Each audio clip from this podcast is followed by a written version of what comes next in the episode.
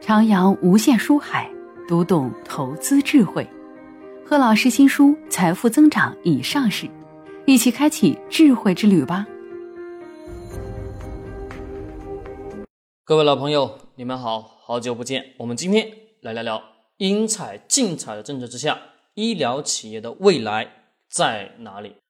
因为我们今天呢，我的 VIP 群内，我们的同学在问，嗯，某某医药型企业。到底怎么样啊？让我给给不同的呃见解跟看法，也讨论了很多。那我也在群内讲了一个大概。我们今天再出一个音频的方式啊，面向所有的用户来讲讲我对于医药企业的理解吧，顺带的去讲讲这个企业的投资逻辑与底层的思维方法。那好，我们先来讲一个事情：因采尽采的政策的目的是什么？这两年的疫情，我们也能感受到一个非常强烈的观点。这个观点就是，所有人都认为我们国内的医药很厉害了，我们国内的医疗技术设备都是非常非常完善了。反过头，我们问一问在医疗行业从事的人员来讲，你问问他们，医疗行业真的非常成熟、非常好吗？No，不是。那为何呢？是因为现有的基础的之上，我们国内是把我们老百姓的安全利益永远是放在第一位的，对吧？那不一样。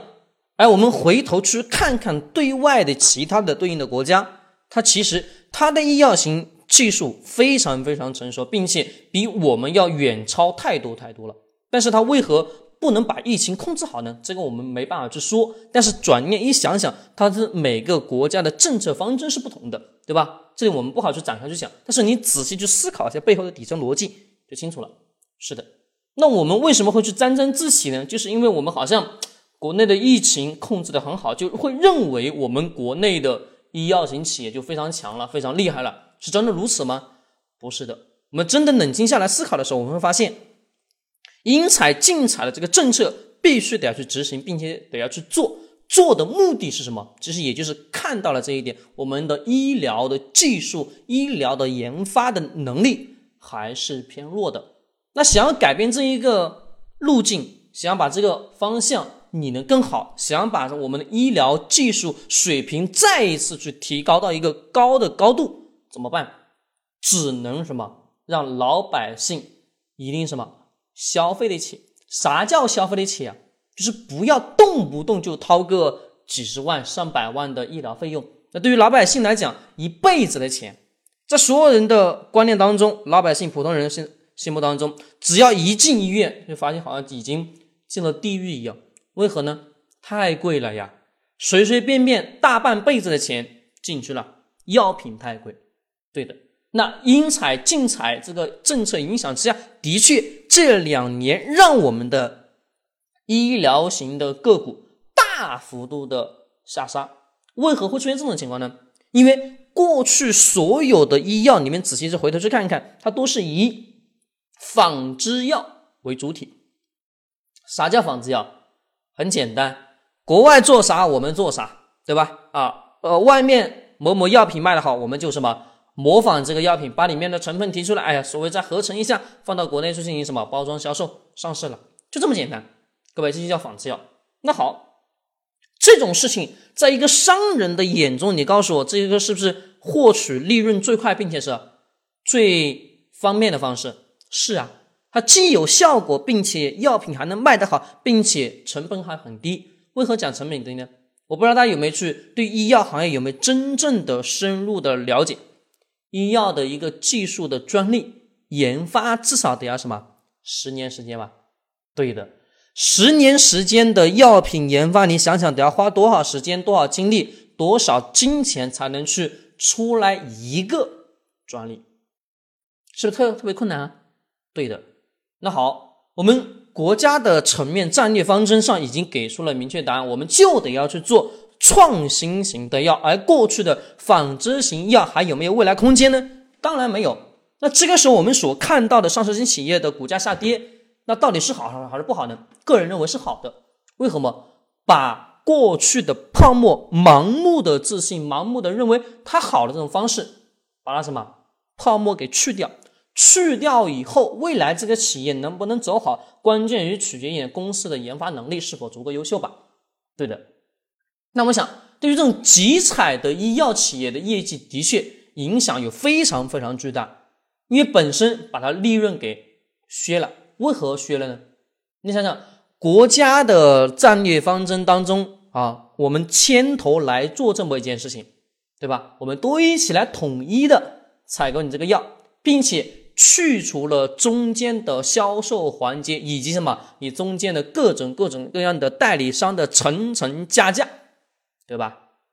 这个时候你会仔细发现，当中的什么销售的费用啊减少了，销售费用减少了，降低了销售费用。你告诉我，这个时候药品大家会认为利润变大了吗？不是的，因为本身的药品的利润就不会很大，它通过。大量的批次的去采购的同时，会把利润给压缩。但是呢，我们转念一想想，对于真正好的企业，这么一点点的利润的压缩会有巨大的影响吗？不会有特别大的影响。为什么？是因为它真的能逼着这些做集采的这些医药企业进行转型跟升级。如果不转型不升级，就会被淘汰掉。因为本身就做了这样的政策出来，对不对？那好加大创新的力度，就是让这些大量的资本涌入生物制药创新领域，持续增加科研的创新跟投入，完成企业的核心竞争优势啊。药品的企业永远只有一个优势，就它的研发能力跟所手中获得的专利多和少。如果创新型药品的专利获得很多，那毋庸置疑，它什么一定是。有核心竞争力的，没有核心竞争力，各位，它能在市场去存活吗？存活不了。而过去大量的仿制药占据了市场，也让我们的医药企业医药的研发能力处于落后的阶段。而现在我们要奋起直追，怎么办？把过去的传统方式给拍死掉。拍死完之后，我们按照什么现在的路径来走？就是需要大量的创新，大量创新才可能什么？让我们这些企业进行转型，并且才能让我们这些企业自主去研发，拥有好的创新能力，才可能去获得一个较好的医药的环境。与此同时，还能给老百姓谋福利。什么福利啊？各位，很简单，就是老百姓慢慢的变成买药很便宜了。我讲个案例，好吧，自己的亲身案例，大家能听出来，我现在这个嗓子是不是特别特别的？难听这个声音是的，因为我嗓子出了毛病。哦，最近这段时间到了一趟东北，在东北这边，我要买我经常在长沙，每次我嗓子一出问题的时候，我专门得要去买的那款药。那款药的名字叫布洛韦麻分散片。这个药里面的成分有叫伪麻黄碱，吃多了会让人上瘾。对的。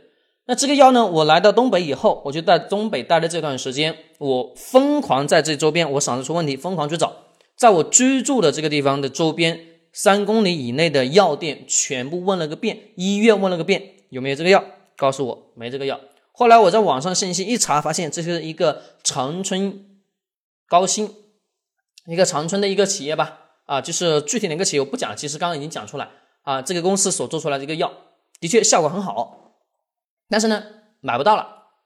后来一查，为什么买不到？有各式各样的原因，具体不得而知。也可能是这个药品呢，啊，有地域性的关系，它只在南方销售，可能不在北方销售，各式各样的问题吧。具体原因现在查不到。但是我仔细回头想想，这药企的确像我这样的，对于某些药具有依赖性的同时，我会花很多很多时间去找那款药来治我身上的这个病，对吧？我嗓子的问题，对的。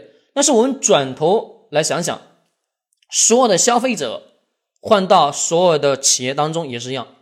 那老百姓对于你的药有强的依赖性，与此同时，只认你这款药的时候，你让他付出多少成本，他都会去为你买单的，对吧？是的。那我们想，医药企业的竞争力是不是也就是这个竞争力呢？对的。而且过去的医药在医院里面，它都是什么？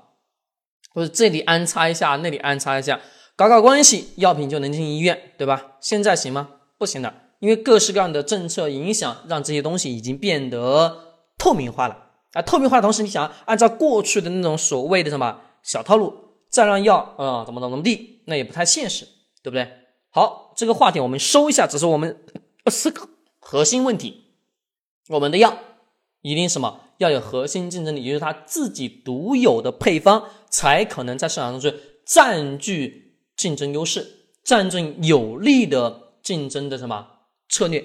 好，我们聊到这里之后，我们来讲讲一个例子吧，就是我们今天在我们 VIP 班的群内啊所聊到的一个企业，这个企业呢是恒瑞医药。好，大家可以去啊看一看。首先，恒瑞医药，我这里讲的所有信息只能说。仅供参考，不做任何投资建议，好吧？我只是说一下。那这个药企呢？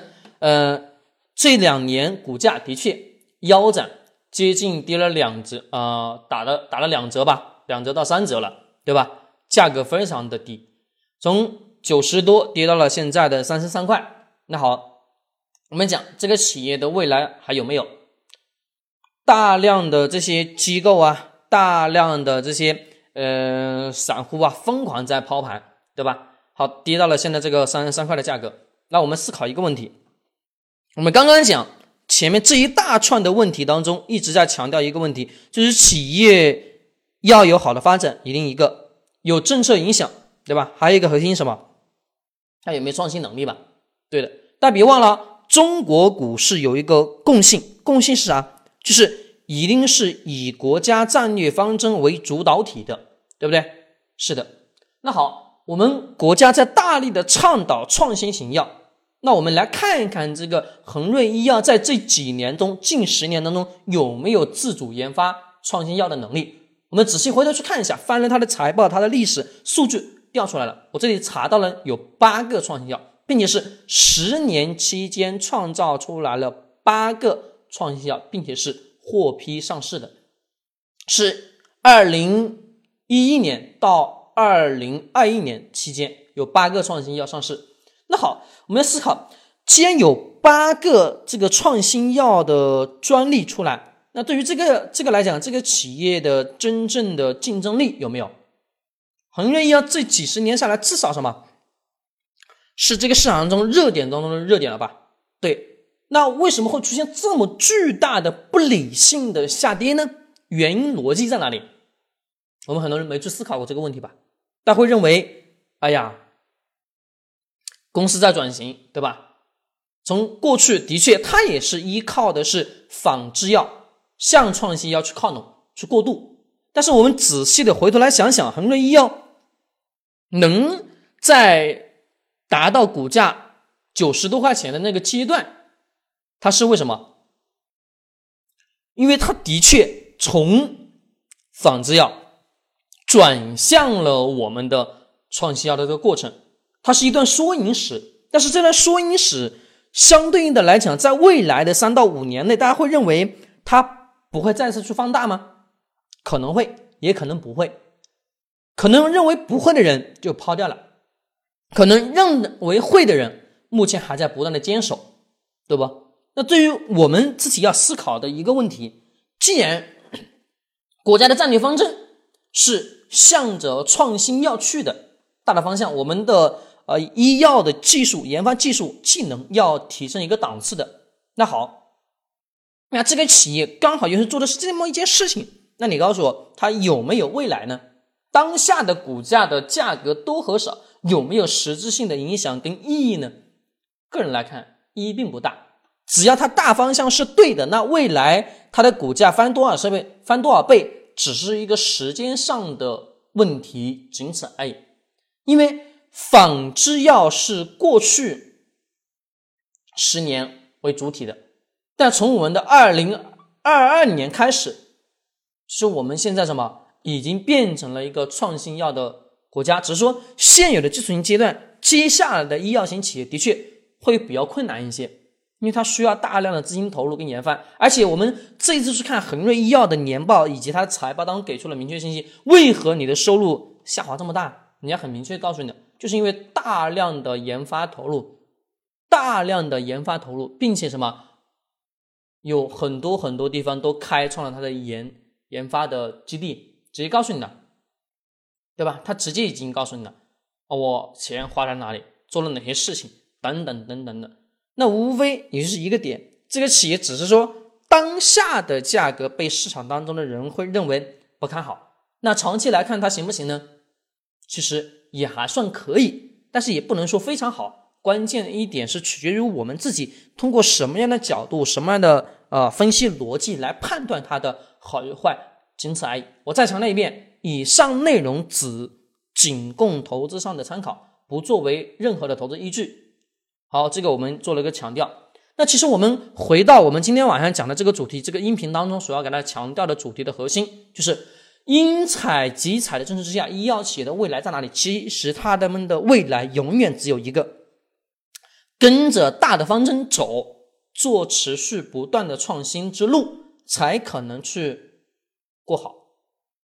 我们所看到的，我们的科技芯片卡脖子也好，等等等等吧，对吧？的确，因为过去的二十一世纪，大家会认为是很好，但为什么到了我们现在马上进入二十二世纪会认为很困难？是因为这个阶段所有行业、所有的东西都在不断的迈向新的。创新的过程，而创新过程又是很很艰苦的，很艰苦，完了，这种股价当然就不会有特别大的表现啊。